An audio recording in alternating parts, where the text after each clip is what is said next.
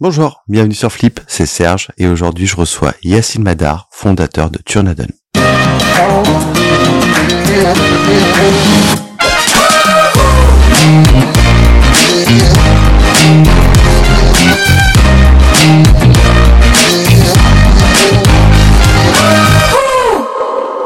Bonjour Yacine. Bonjour Serge. Comment tu vas? Ça va et toi? Très bien. Est-ce que tu pourrais te présenter? Oui, bien sûr. Alors je suis Yacine Madar. Je vais bientôt avoir 32 ans. J'ai grandi dans l'est de la France. Euh, je suis allé en région parisienne quand j'ai eu 18 ans. Je suis issu d'un cursus euh, d'école d'ingénieur et j'ai créé Turnadon à la fin de l'année 2016. Très bien. À quel moment tu as flippé?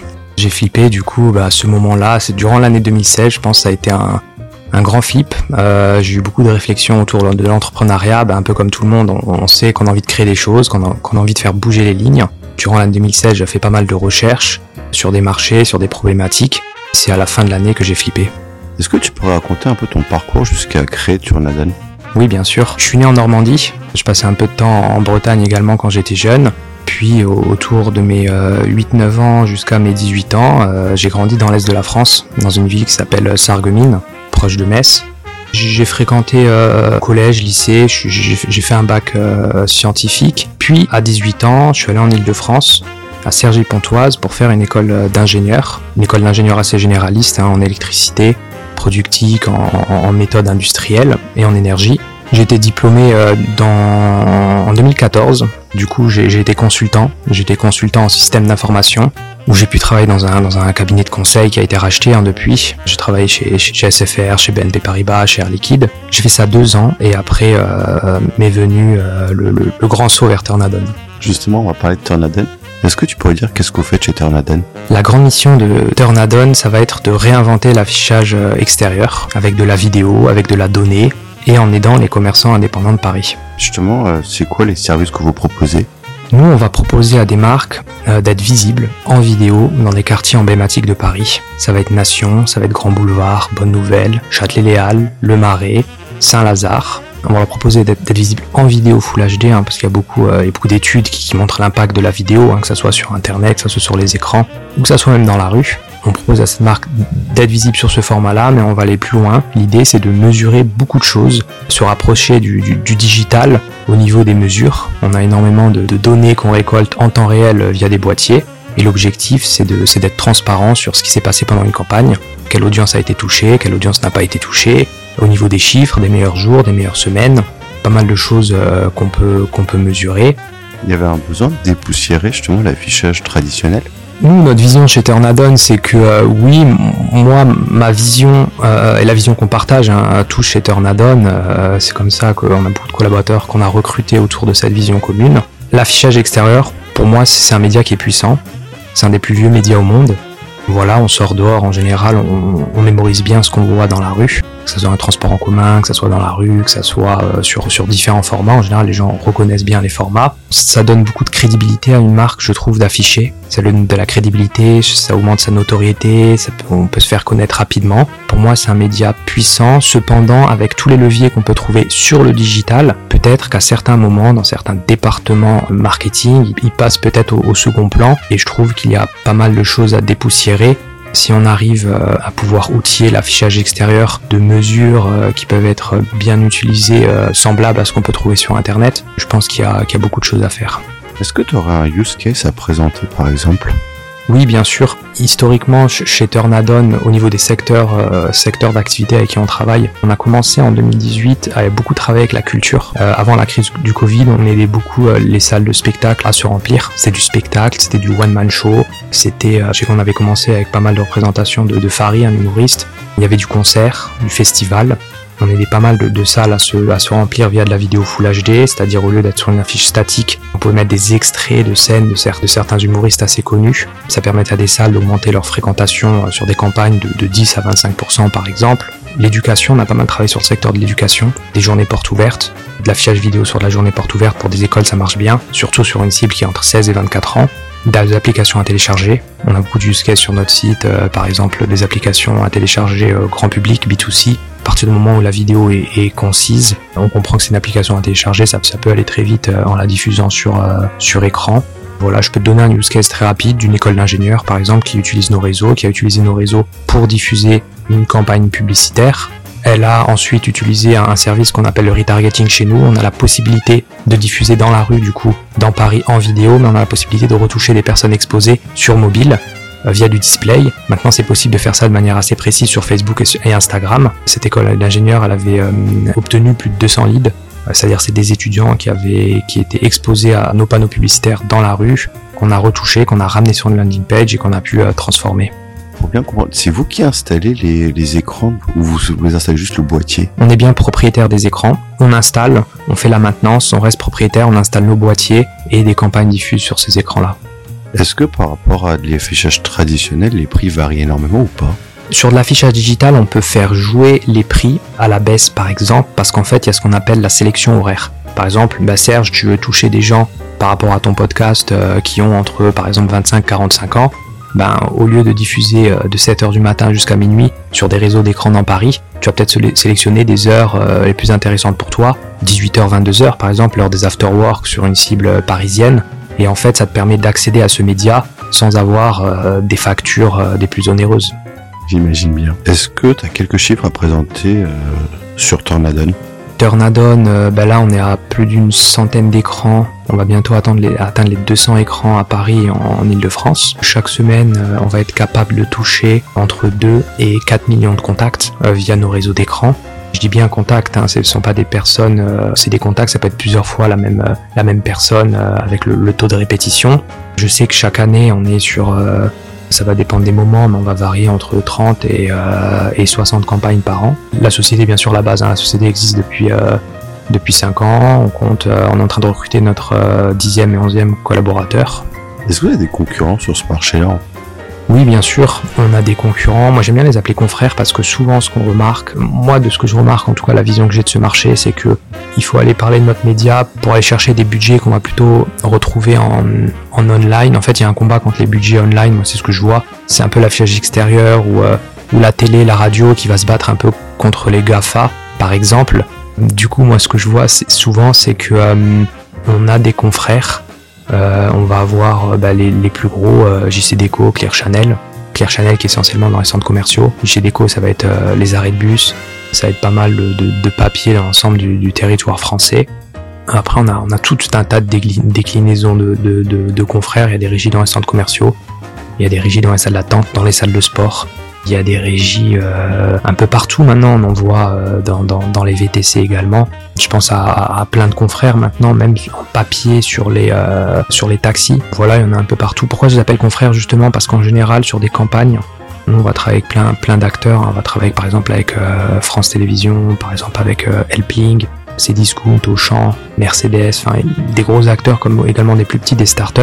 Ce qu'on voit, c'est qu'on est très souvent ensemble dans le plan média. C'est-à-dire une campagne qui va se lancer. C'est rare qu'un acteur ne sélectionner que Turnadon. Il va peut-être avoir des besoins sur d'autres villes ou des choses complémentaires. En général, on a activé en, avec d'autres acteurs.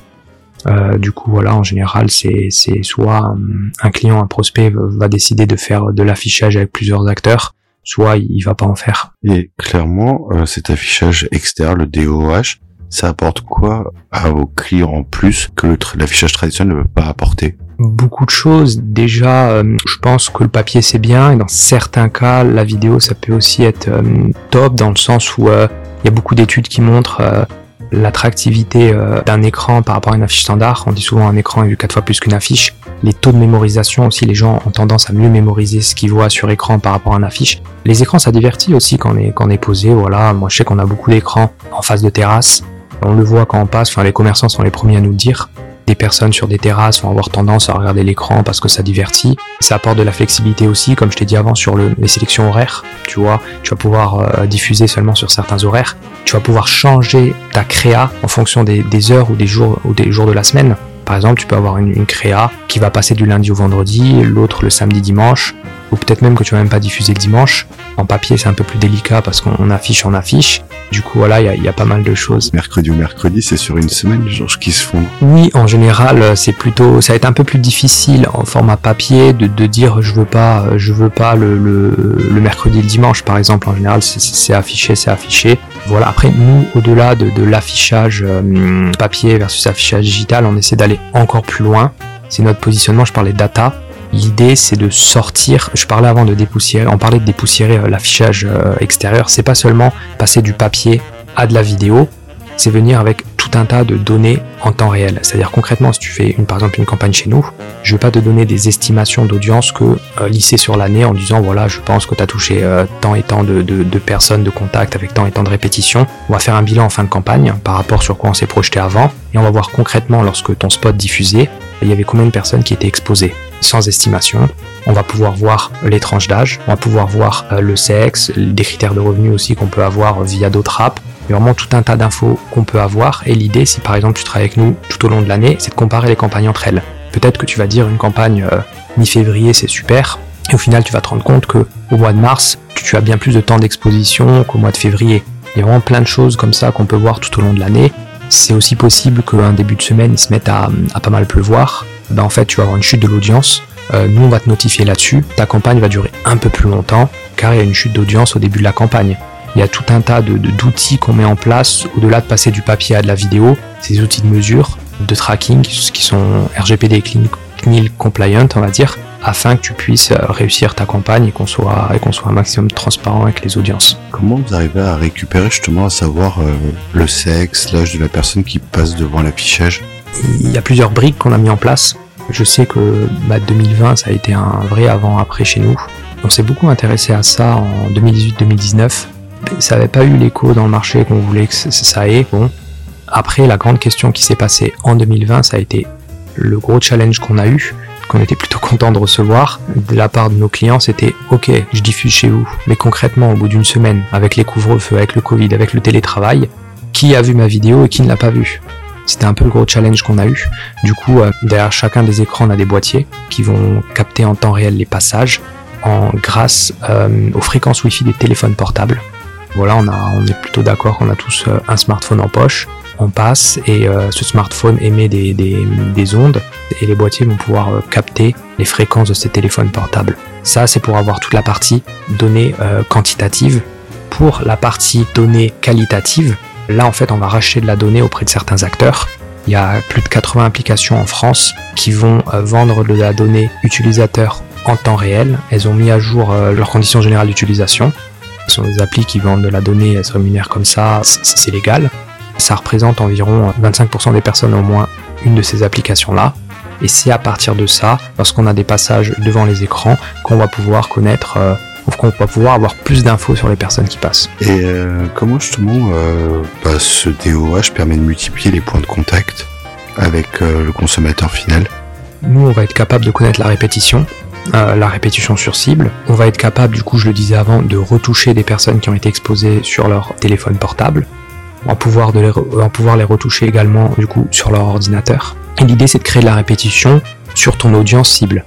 Alors toutes les données qu'on a, elles sont anonymisées. Hein. Moi, je suis incapable de, dire un nom, prénom des choses précises sur des personnes. Tout est anonymisé. On travaille sur des corps d'individus. Mais par exemple, demain, si tu reparlons de cette cible 25-45 ans, par exemple, si tu veux les toucher, nous on va être capable de, de, travailler cette cible sur écran, de la retoucher, de créer de la répétition, en la retouchant sur téléphone, sur ses tablettes, sur, sur, sur son ordinateur. C'est comme ça qu'on arrive à multiplier les points de contact en campagne. Et ça se fait comment justement pour passer de la personne qui est passée devant l'affichage à pouvoir la retoucher, à faire du retargeting sur le mobile au Wi-Fi que vous captez Non, non, on n'utilise pas le Wi-Fi qu'on capte pour la retoucher. Euh, le Wi-Fi qu'on capte, il est uniquement là pour faire euh, de la mesure quantitative. D'accord. Il y, a quand même des limites, on va pas le, retoucher avec, euh, parce qu'il n'y a pas d'opt-in. Cependant, il y a des plateformes qui existent aujourd'hui et qui te permettent de retoucher des utilisateurs en donnant une coordonnée X et Y. Du coup, en fait, nous on reprend ces plateformes-là, on a des partenaires annuels avec elles, et on va pouvoir rentrer notre listing d'écran, on va pouvoir rentrer euh, les caractéristiques de la campagne, la durée, les diffusions, avoir tout un tas euh, de précisions là-dessus. Et à chaque fois qu'un consommateur, son Wi-Fi, il va borner euh, en face d'un écran, à partir de là, pouvoir le retargeter.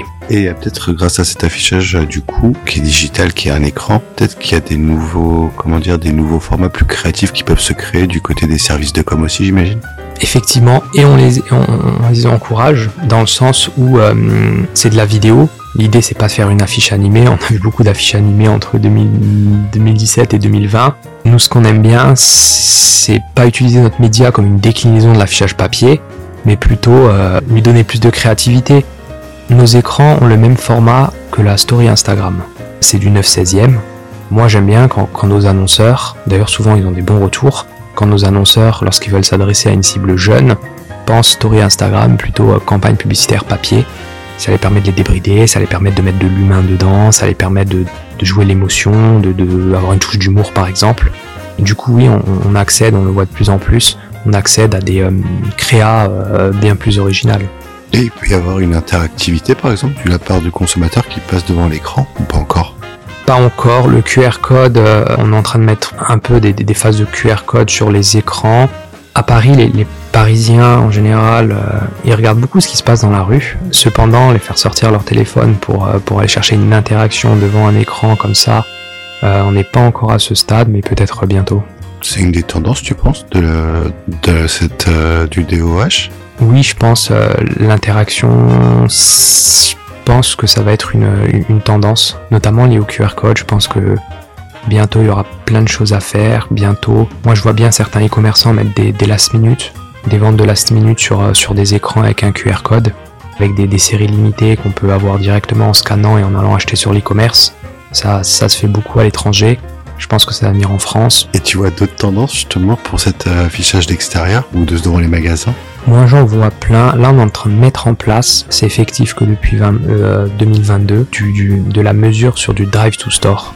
C'est-à-dire il y en a beaucoup qui vont afficher, qui vont avoir des besoins de visibilité locale, mais en fait c'est pour amener du public euh, des personnes sur un endroit. Ça peut être un magasin, ça peut être, euh, on parlait de, de, théâtre, de spectacle, ça va souvent être un magasin, un magasin de prêt-à-porter, un store, quelque chose que tu as dans Paris.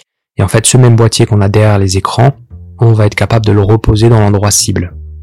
Le même boîtier. Du coup, on va diffuser dans les rues de Paris et on va pouvoir être capable d'expliquer, enfin de pouvoir euh, voir le nombre de personnes qui ont été exposées, qui ont été vues en face d'écran et qui se retrouvent dans le magasin cible. Je pense que les tendances avec l'affichage digital, les tendances drive to store vont beaucoup s'affiner.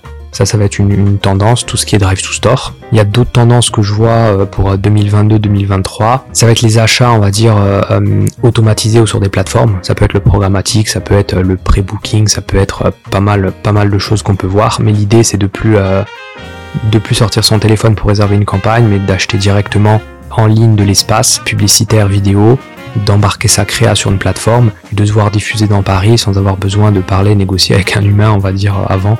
Ça, c'est une deuxième tendance que je vois. Pour citer une troisième tendance, il y en a plein, mais pour citer une troisième tendance, ça va être, on, retrouve pas mal d'acteurs euh, qui sont à Berlin ou à Londres achetés sur nos réseaux d'écran.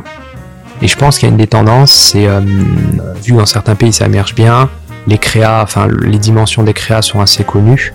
Je pense que ça facilite le fait qu'il y ait certains acteurs sans être euh, présents physiquement dans le pays mais qui ont des besoins de, concrètement un pays lance euh, son application en France, ils n'ont pas encore de bureau en France, tout ça pour avoir de la visibilité très rapidement. Ils vont pouvoir par exemple euh, faire appel à des, à des sociétés comme la nôtre qui faisons de la diffusion dans Paris pour avoir de la visibilité locale. Voilà, c'est une troisième tendance, le fait que des acteurs étrangers puissent diffuser dans un pays auquel ils n'ont pas encore de bureau. Et cet affichage, je sais pas, je pose la question vraiment de façon très innocente, ça peut devenir un écran d'achat? Typiquement, je sais pas, moi je suis à Opéra, je vois euh, que euh, Zara, qui est à quelques stations de métro, euh, propose le dernier vêtement que je voulais acheter.